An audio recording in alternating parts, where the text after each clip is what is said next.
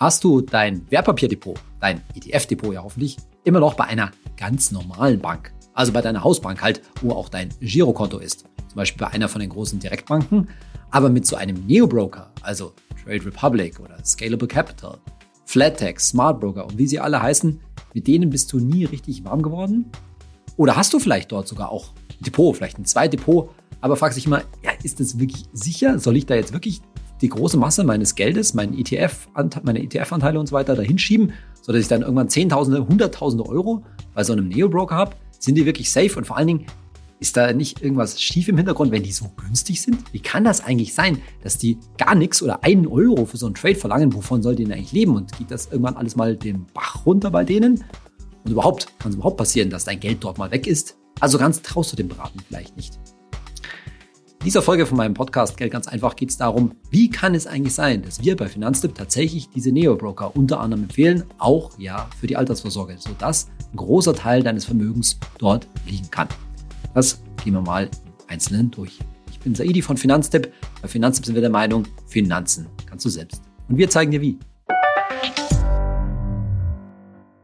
Wenn dir schon von vornherein der Gedanke gekommen ist, wie kann das eigentlich sein, dass diese Neo-Broker, also Trade Republic und Co. eigentlich so günstig sind, dann schon mal herzlichen Glückwunsch, denn das zeugt ja schon mal von einem gehörigen kritischen Bewusstsein als informierte Verbraucherin oder Verbraucher, dass du weißt, hm, wenn irgendwas vermeintlich kostenlos ist, dann lieber zweimal hinschauen, denn vielleicht steckt da ja was dahinter. Also die Frage ist total richtig und berechtigt.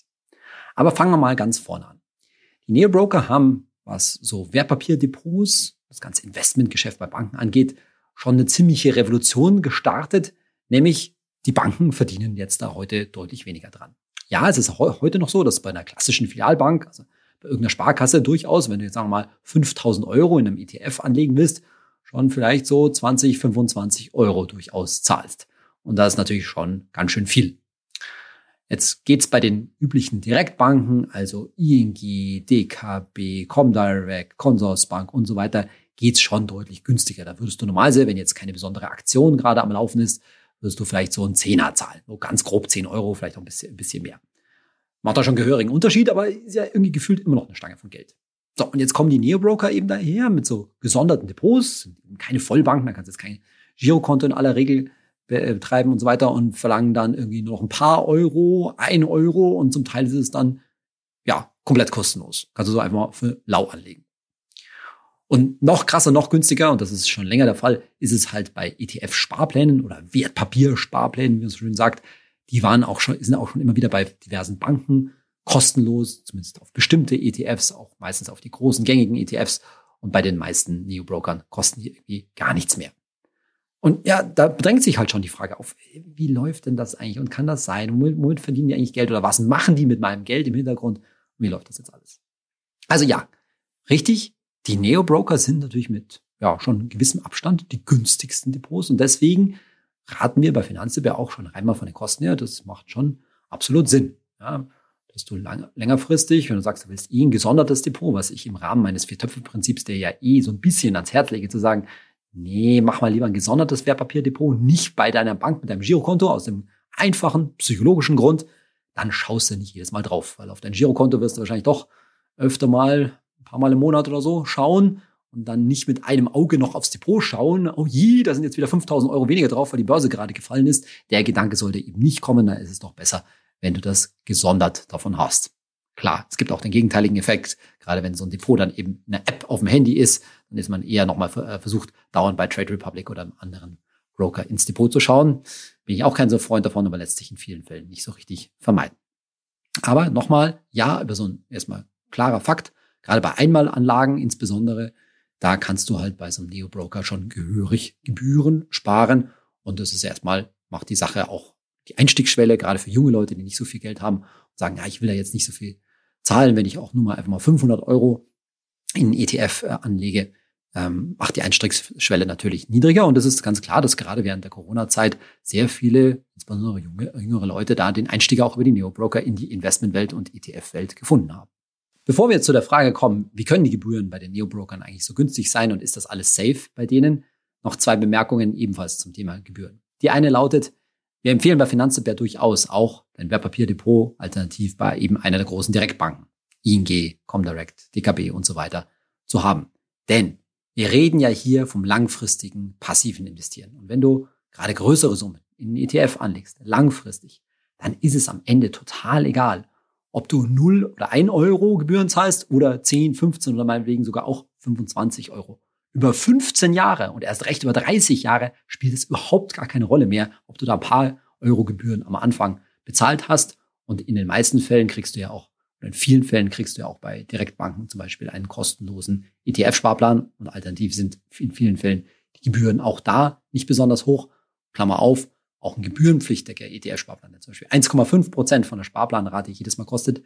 Da ist halt das Entscheidende, dass die, diese Gebühr nur einmal beim Kauf nämlich anfällt und nicht irgendwie jährlich zum Beispiel. Und deswegen macht auch das, wenn das irgendwie ärgerlich ist, diese 1,5 Prozent, macht das am Ende wieder nach 15, 20 Jahren nicht so viel aus.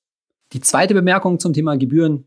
Natürlich steckt da auch eine ganz klare Taktik von Trade Republic und Co mit den 0 oder 1 Euro Gebühren dahinter.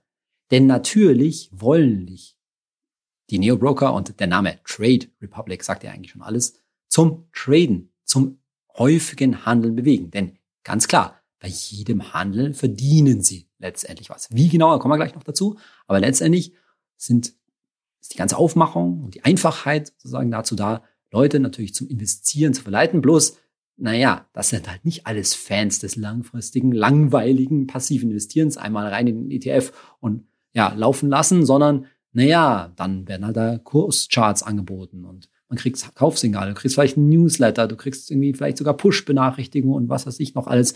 Natürlich will man dich dazu animieren, öfter mal zu kaufen und zu verkaufen, denn ja, das ist ganz klar, an jeder dieser Bewegungen verdient der jeweilige Broker, der jeweilige Neo-Broker.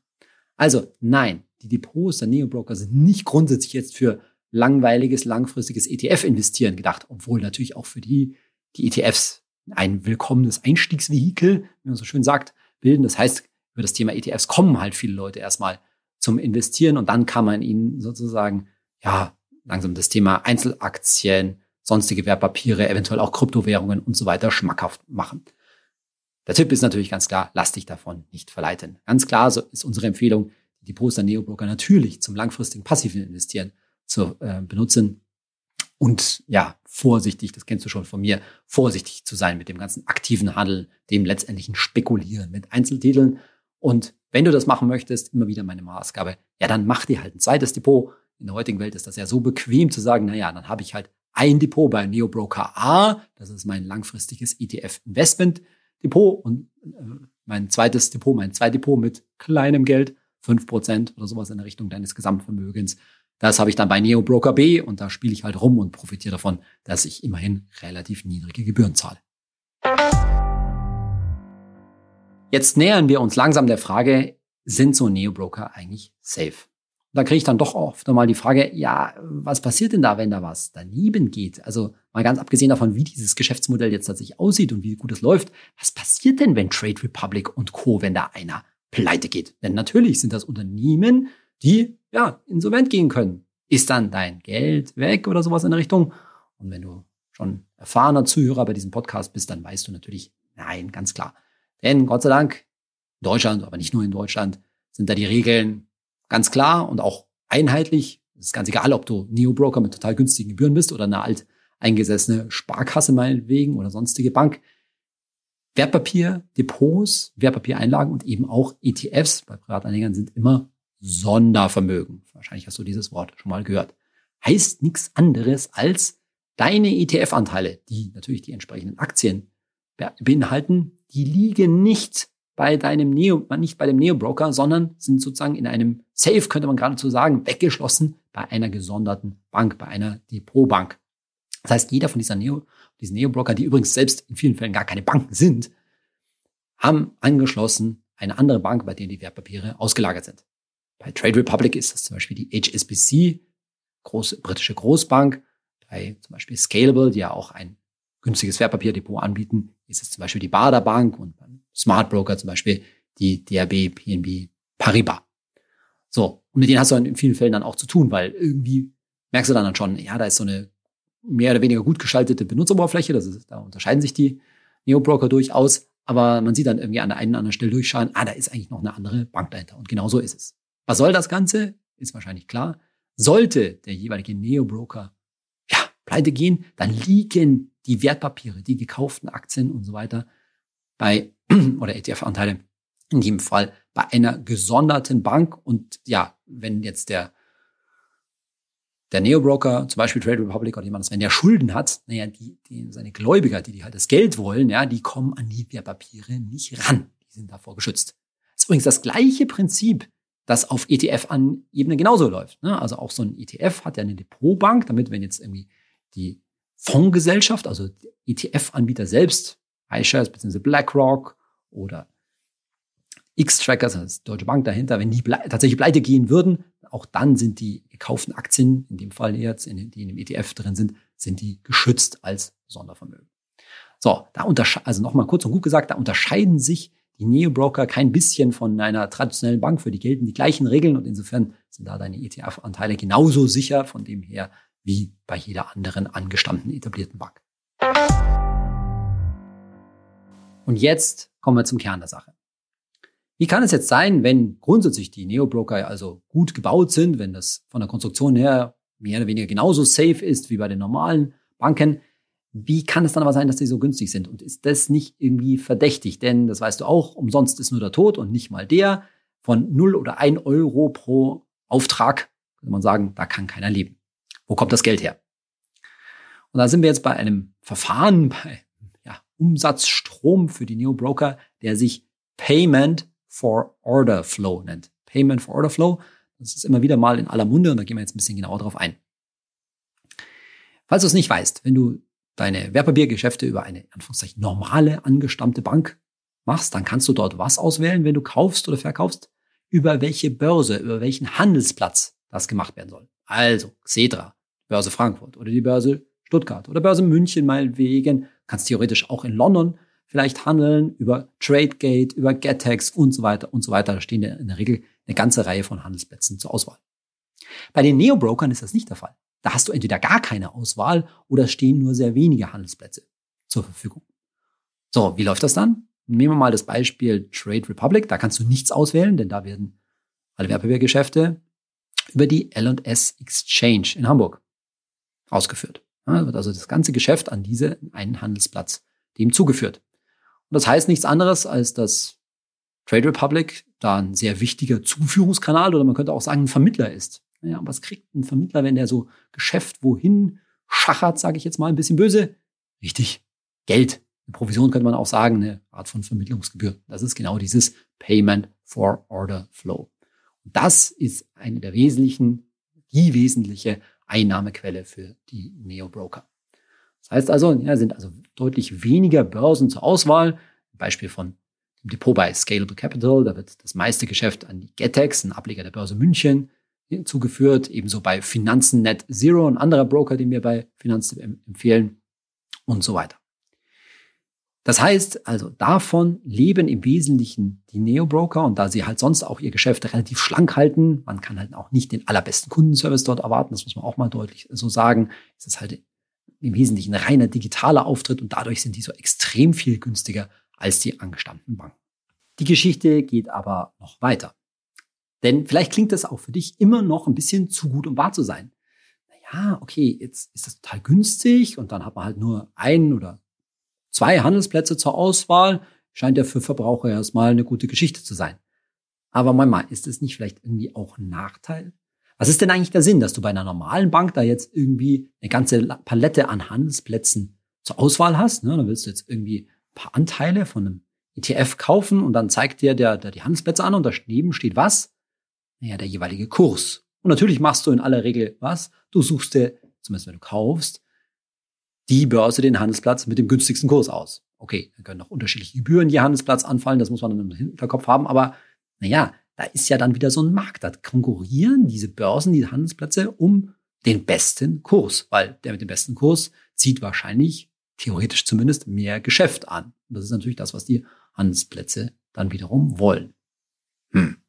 Ist das jetzt nicht vielleicht irgendwie ein Nachteil, wenn du da bei einem Neo-Broker keine Auswahl hast, wenn ja, du da eben nicht dir aussuchen kannst, welches der beste Kurs ist? Und genau das ist die Kritik an diesem Payment for Order Flow, dass man also über seine Bank, genauer gesagt über seinen Depotanbieter, seinen Neo-Broker eben nicht die Auswahl hat. Und dann gibt es auch Kritik daran.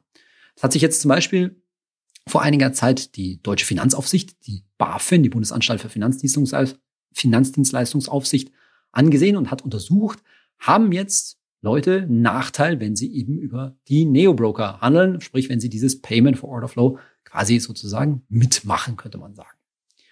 Ergebnis kann ich schon mal vorwegnehmen. Nein, insbesondere nicht Privatanleger. Da wurde unter anderem zum Beispiel untersucht, dass Privatanleger, Kleinanleger mit so Beträgen bis zu 2000 Euro in deutschen Aktien, also deutsche Aktien gekauft, dass da kein Nachteil bei den Neo-Brokern da ist. Worin würde Nachteil übrigens einfach bestehen, wenn doch die Gebühren eh so niedrig sind? Naja, indem du quasi gezwungen wirst, weil du dir den Handelsplatz nicht aussuchen kannst, einen schlechteren Kurs zu nehmen. Ah, jetzt fällt vielleicht der Groschen. Ach so, das könnte ja sein, ne? dass man zwar, ja, denkt man sich total wenig Gebühren zahlt, aber dafür kriegt man halt irgendwie einen total schlechten Kurs bei dem jeweiligen ausgesuchten Handelsplatz. Und im Hintergrund, das, was du zu viel zahlst, fließt dann irgendwie wieder als, gut Deutsch gesagt, Provision an den jeweiligen Anbieter. Mit anderen Worten, ja, dann machst du eigentlich am Ende dann vielleicht doch ein schlechtes Geschäft. Und da sagt die BaFin eben, nee, das ist in unserer Untersuchung nicht der Fall. Vor allen Dingen, wenn man nicht, wenn man einberechnet, dass man eben so niedrige Ordergebühren, so niedrige Kauf- und Verkaufsgebühren zahlt, dann fahren in vielen Fällen die Kleinanleger auch damit besser. Dieses Problem mit den schlechteren Kursen, das gibt's auch immer wieder bei ETF-Sparplänen, oder das Problem, diesen Verdacht. Aber auch da sorgen letztendlich die Anbieter, die Broker dafür, dass diese äh, Kurse zu ja, vernünftigen Zeiten an den jeweiligen Börsen, an der jeweiligen angebotenen Handelsplatz ausgeführt werden. Und das ist auch wichtig, denn jetzt kommt der eigentliche Clou.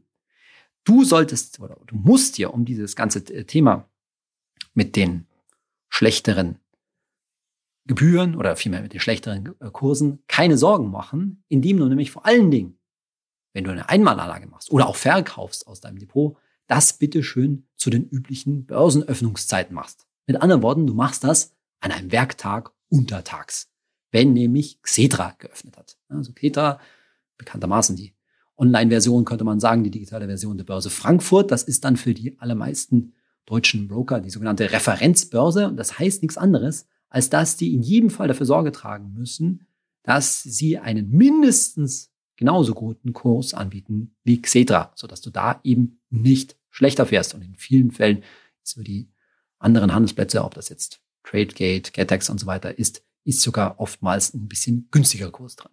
Also der Tipp, nicht einfach am Sonntagabend eine Order reinhauen zum sofortigen Aus, äh, Ausführen, weil du dann nicht genau weißt, welcher, welchen Kurs du kriegst, nicht irgendwie erst spät abends machen und so weiter, sondern mach sowas untertags. Am allersichersten fährst du auch noch, wenn du das am Nachmittag machst, wenn nämlich auch die US-Börsen geöffnet haben, weil da spielt ja für den weltweiten Aktien-ETF auch eine Rolle. Aber das macht jetzt am Ende nicht so den großen, großen Unterschied. Ohnehin, solange wir von den weltweiten ETFs reden, den Standard-ETFs, da sind die Preisunterschiede, die Kursunterschiede nicht so gigantisch. Das spielt alles am Ende nicht so eine große Rolle. Aber nochmal, gerade wenn du eine große Summe anlegen willst, mach, stell sicher, dass du das werktags, untertags machst. Tatsächlich ist diese Geschichte mit dieser Untersuchung durch die Finanzaufsicht BaFin etwas größer. Denn dieses Payment for Order Flow, diese auf gut Deutsch gesagt Provisionen im Hintergrund, die sind vor allen Dingen der Politik in Brüssel, der EU, ein Dorn im Auge. Denn so eine Bank als Depotanbieter, also so ein Neo-Broker auch, der hat so eine ähnliche Rolle eigentlich wie, könnte sagen, ein Versicherungsmakler.